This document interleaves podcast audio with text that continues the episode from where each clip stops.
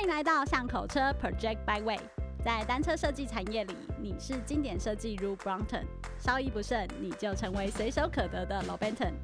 我们找来业界代表性的设计师们畅谈，看看他们是否在这场战役中顺利的存活下来，还是就此消失在圈子中呢？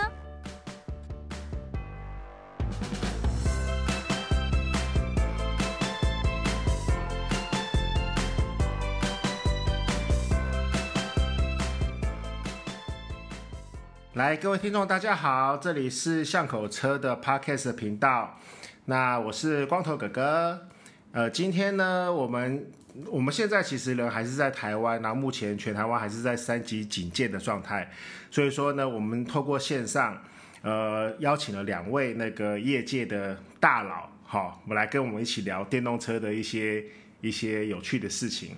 那首先第一位呢，我们来介绍那个诸葛亮某大。某大公司的诸葛亮，Hello，来跟我们听众那个打声招呼。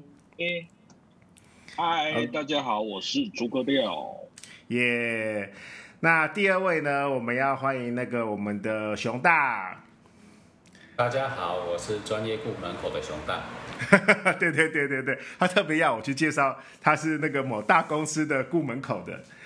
呃，其实我们在那个少林寺里面啊，那个最厉害的都是那个在门口扫地的那个，好、哦，所以说反而不是那个在后面管钱啊，或者是那个出张嘴的那个那个人，所以说那个千万不要小看那个顾门口的那一位，嗯，那今天呢，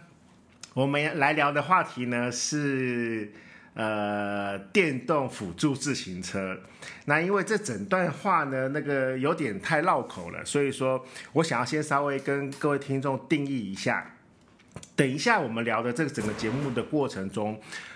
举凡我们讲到的电动车，好，基本上就是在讲，呃，它它本身是有踏板的，然后呢，你的电力呢，只是用来辅助你踩踏这件事情的。这样子的电力辅助自行车，我们今天的讨论的内容仅限于这样子的的范畴之内。好，那如果你今天想要听想要听到的是那种什么外劳那种可以吹个油就破百公里那样子的那种电动车，那不在我们今天讨论的范围之内，OK 吗？好，好，那所以呢.那个你反应太慢了啦，是是系统的那个还是反应太慢了？好，没关系，没关系。我脑袋那个，脑袋那个。好好好。那那个，首先呢，我想要先从那个，因为我们昨天已经先稍微聊，互相彼此之间先聊过了一下嘛，哈，我发现其实那个有很多人的资历呢在我之上，所以我想要先请那个熊大先跟各位那个稍微提醒一下，就是我们最早在业界里面。看到有电动辅助自行车这样子的产品，大概是什么时候？然后那个时候的发展是什么样的状况啊？呃，谢谢光头哥哥哈。呃，我从业的的过程当中，我接触到的第一次的电动辅助自行车，就就电动车，我们刚刚有提到了哈。但是就我好知道，好像是在我从业之前就已经有有过了，但是那时候非常不成熟。那我先讲一下我所知道的。我所知道的电动辅助自行车最早的时候是出现在，如果从市场来说的话，应该是二零零七年左右。二零零七年的欧洲市场开始出现。那以前我所从事我我在的公司就是我的老东家。他算是蛮早就开始做那个所谓的 e-bike 的车架，那我们那时候承接的订单是从二零零八年开始的，嗯，然后那时候当然是出欧洲的某某集团的产品，那时候的量很少，那时候一年的量还不到一万台，就整个市场总量还不到一万台，我们那时候承接第一张订单就一千两百多台而已，这样，嗯，所以那时候市场还。市场的呃总量其实并不多，然后隔一年就翻倍成长，再隔一年就翻倍成长。当时我们都觉得说这东西，在那时候来说实在是很新，新到我们都觉得它可能就是一个市场里面的一个很小众的东西。我们不当时并不觉得它会有，它会变成很大的风潮或者取代。在某个某个领领域里面会取代这样子，那没想到就一路一直成长，每年都成长量非常高。从从二零零八年一直到现在的话，只有一年的成长市场的成长量是低于十五趴的，剩下每一年都超过十五趴，一直到现在。现在欧盟已经破四百万台一年了嘛？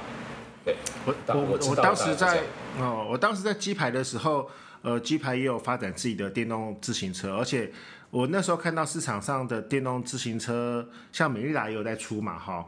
那那个那种车型都很像是淑女车，或者是像呃妇女的买菜车那样子的类型，呃，所以说那个熊大你的观察也是这样子吗？呃，对，因为呃这个要先讲一下电动辅助自行车在欧盟一开始它的。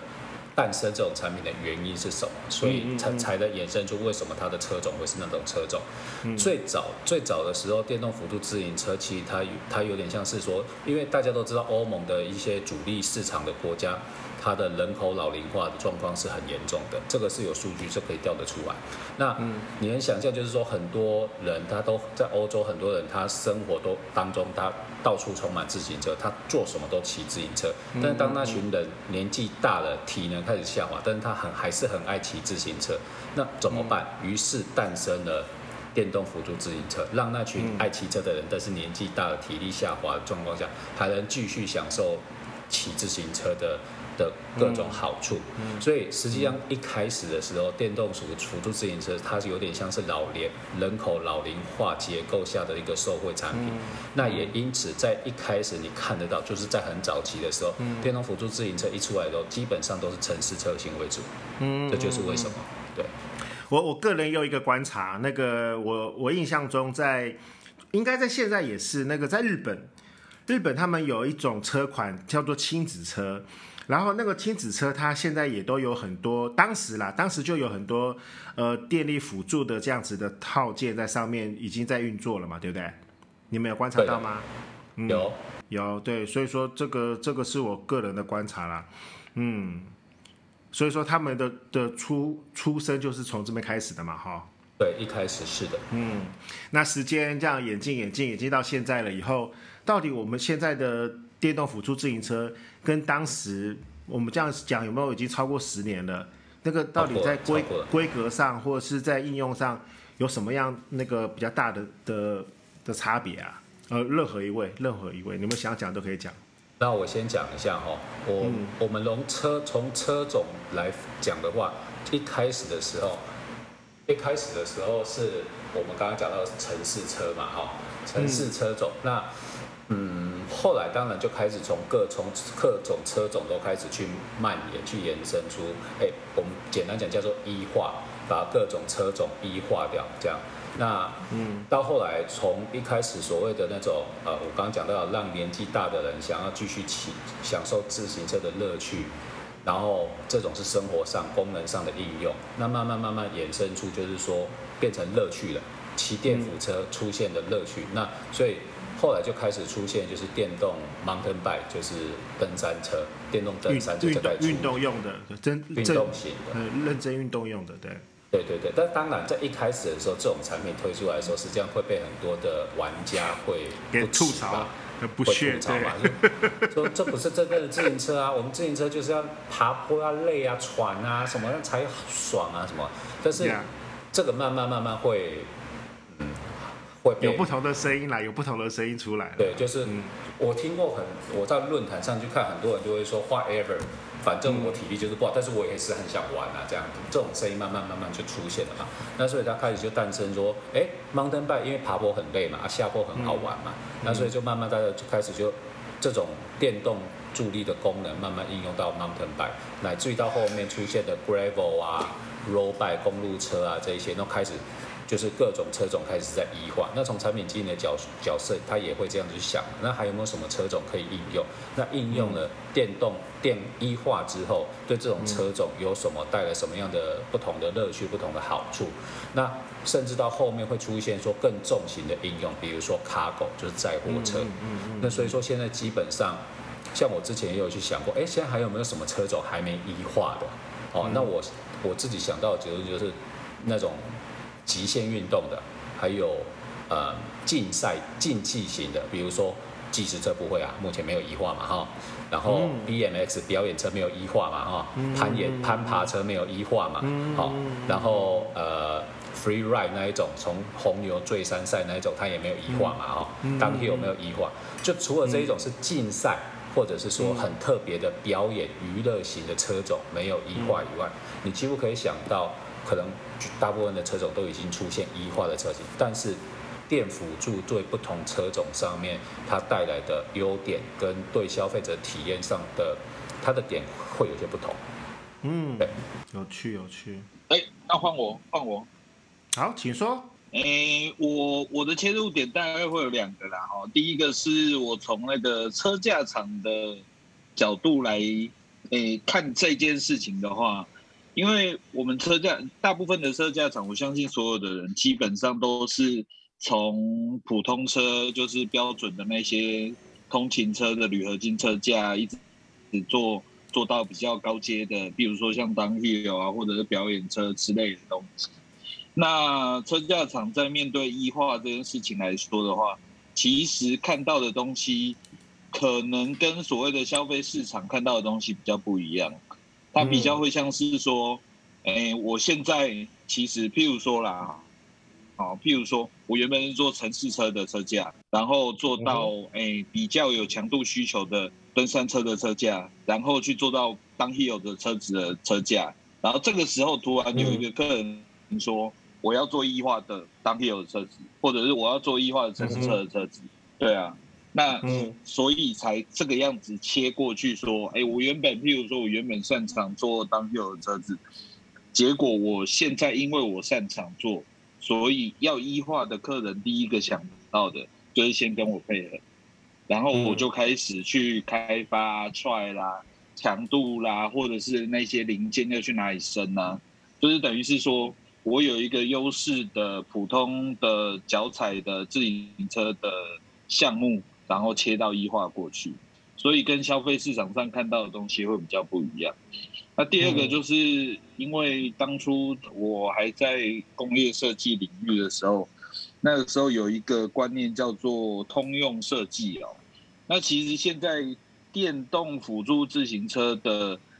的状态其实就跟通用设计的设计逻辑很像，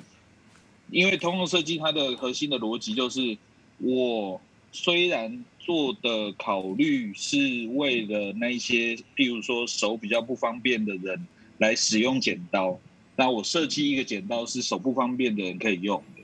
但是普通的消费者在用这个剪刀的时候，也因为它变得友善很多，所以它开始变得有销量。那现在电动辅助自自行车的话，其实就有一点点这种感觉。原本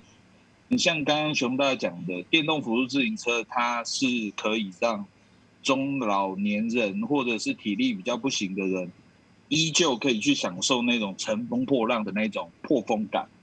但是渐渐的，我们像我们这种壮龄的人，哎，壮年的人哦。或者是年轻人，他在使用自行车的时候，他也因为医化，所以有不同的对脚踏车的认知，或者是对脚踏车的使用方式。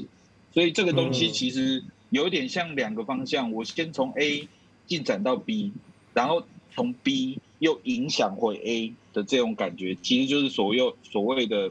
通用设计的范畴。好，讲完了。哇！竟然现在还有人还讲到想来到通用设计这四个字，哎，我已经离开学校很久了，现在已经退流行。呀呀呀呀呀！不过不过讲得好，我觉得这个接到这边是通的。来，那个我要问一下熊大，就是我们刚刚讲那十几年前的那种呃呃中老年人的代步电动辅助的代步车的那个时代，跟现在。我自己的观察是，现在的这些电动的这些电机啊，或者是电池啊，都已经渐渐的模组化了。当时那个十几年前的时候，呃，如果你们要去配一台电辅车，那个零组件怎么来啊？有现成的东西吗？在刚开始那时候，其实那时候的系统商没有像现在那么多家了。那时候像德国大概就两家吧，然后。呃，那基本上这那两家就占的那一种比较中高阶的，零售价大概在两千多欧元以上的那种市场，然后剩下的就是都是很便宜的产品，那很便宜的产品大部分都是 Made in China 嘛，哈。因为那时候的选项不多，所以其实也就是说，你的排列组合、你的搭配、你的受限、很局限。对，对，你说、嗯、啊，我想要，我觉得这个波太 OK，我想调什么？但是那时候的技术不并不是那么成熟，嗯、然后其实因为那那时候也是都是新东西，那。不是只有对自行车行业是新东西，对做控制器的厂商啊，对做马达的厂商啊，这对他们来说也都是新东西。嗯，所以说在那时候，你说要调什么城市，就是那个呃它的线型输出那些，那时候你根本没有太多的选项，那就是人家端出来是这样。所以在对各行各业做各种零件的人来说，那个时候其实都是新东西，所以你没太多选择啦。那到后来，慢慢慢慢就是开始市场再开始起来，那市场起来就更多从业人员进来，之后才慢慢说有了一些更多的克制化，哈，他们发现哪里不够好，那可以从哪里调整，那才慢慢慢慢有了更多的选项，到现在可能就非常非常多的选择了。你甚至你有你可以调线型干嘛？先在以前其实选项很少了，而且当时锂电池的技术也不够成熟啊。嗯嗯嗯，对。那现在我们看。现在世界上这些大厂基本上，呃，现成的模组都已经够成熟了嘛，哈。我们所知道的有 Bosch 啊、Shimano 啊、雅马哈这些，基本上那个还有大陆的很多厂商，他们也都提供不错的模组的情况下，到底在电辅车这个市场里面，台湾呃占了一个什么样的角色啊？或者在这个分工里面，你觉得台湾有一个什么样的？呃，台台湾的。我们讲台湾的，我们先讲，我们就觉得这从台湾的角度来看，我们可以看两边。那一第一边，第一个，我们先看传统的自行车行业这一边。自行车行业这边的从业的角度，在现在电动车里面，我们还是保留的是比较传统，我们比较擅长的那一部分，就是比如说车架啊、嗯哦，然后呃加工，然后零零配件那一类的东西。那当然我们有，当然会注意到。比如说电动车的重荷重会比较重啊，然后它有一些跟传统自行车有什么样的不同，所以说呃我们也必须要做什么样的改变啊这一些东西。但是目前台湾自行车行业里面大部分还是比较着重在传统我们擅长的一些零件，车把、龙头、链条、牙盘、轮组那一些东西上面。对于我们来说，可能说要跨入所谓的电动车领域里面的系统这一块。呃，我们可能还有一段时距离要去努力了哈。这个是从台湾自行车角度，那所以说他们现在比较还是只 focus 在传统他们擅长的零件上面。那另外一部分，我们当然讲讲到台湾，其实我们台湾的电子业是非常强的，好，对啊。所以说从这个行业从那那一边来看的话，现在其实像这几年台湾陆续陆陆续续有蛮多科技业开始看到这个市场，那他们也想要进来，那包含比如说。二零一二年开始成立这个部门的，我们能讲公司名吗？那当然可以啊，当然可以。达达达叉叉方 啊，然后比如说那那时候就开始这样，他算很早期进来的的企业嘛，然后后来又陆陆续续很多科技的进来，那他们带来的一些。呃，知识跟资源会跟我们台台湾传统自行车行业是不太一样，因为他们会从电的角度来看这个东西。嗯、那所以说，我们他他们就开始做所谓的呃电动车上面的能源系统啊，就是电芯啊、电池封装哦这一些，然后到控制器、演算程式、呃通讯协议这一些东西，那他们可以带来一些。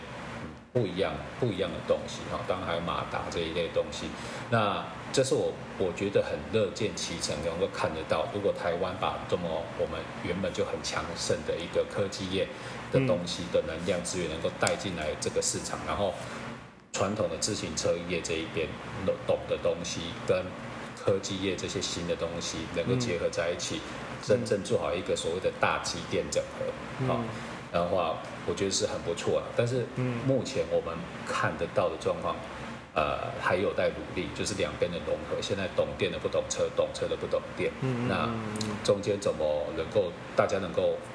扮演扮演一个我们自己的资源，但是你又能够接纳另一边的一些新的资源跟新的一些呃看法，一些东西，能够把它结合在一起。这个是我们整个台湾业界科技业跟自行车业都应该要努力的方向。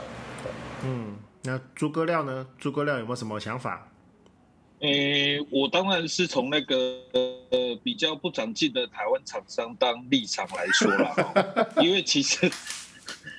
其实我觉得啦，台湾厂商无非其其实就是想好好做好自己的角色，这个就是台湾人诚恳踏实的一面。嗯，脚踏实地。然后，对对对，然后世界上其他的地方的人有在做的东西，没关系，那就给没关系，我不做也无所谓这样。所以其实台湾大部分的公司来说的话，其实都我的感觉啦，都有这个个性，就是说有人做就好，我不一定一定要去跟他抢食这一块大饼。那我觉得台湾人比较擅长的，特别是一些中小型的公司，它其实擅长的地方就是看别人做什么，然后我去用我自己能做的东西去 support 它，去扩大这个市场的需求面。那其实像我们车架就是嘛，其实 Shimano 或者是 Bosch 刚出来的时候，我们就是花了很多的时间，从那个片材去当那个。那个马达壳哦，马达盖、马达上盖，哎，上盖，哎，也不是马达上盖，反正就是那个 mount，motor mount，到，对对对，然后到去做铸造的，哎，锻造的，然后去做动力，呃，铸造的，然后铸造又跑到重力铸造，所以其实这个这个过程里面，我相信那些马达的厂商，他其实并没有去想到说。会需要去做到这种程度，但是我们的台湾人的公司其实就是，你知道，就很好心啊，然后就是替这个世界上去，你知道，创造出来别人没有时间或者是没有精神去做的这些很细很小的一个制成的改善、材料的选用跟实验，然后去把整个市场的规模去建立起来。其实不不只是车架啦，我觉得很多的。零件厂商，它其实也都一直在朝这个方向发展，但是你说，其实就像熊大刚刚讲的，对整个市场或者是整个那个机电整合的部分贡献了很多吗？我觉得真的，我应该是说，的确是像熊大讲的那样嘛，就是大家虽然做自己擅长的事情，做对这个市场或这个规格电辅车有意义的。零件开发的东西，但是其实那些东西都是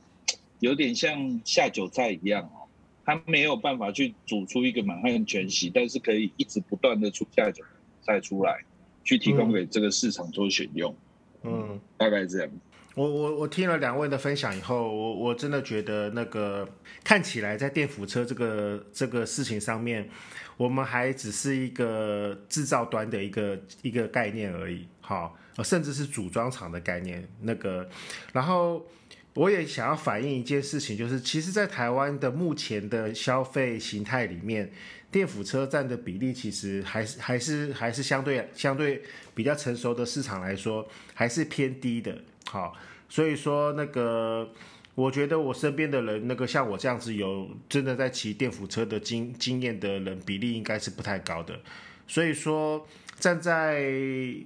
呃，设计的角度来说，那个其实也许我们可能真的跟跟真正的需求还有一大段距离呢。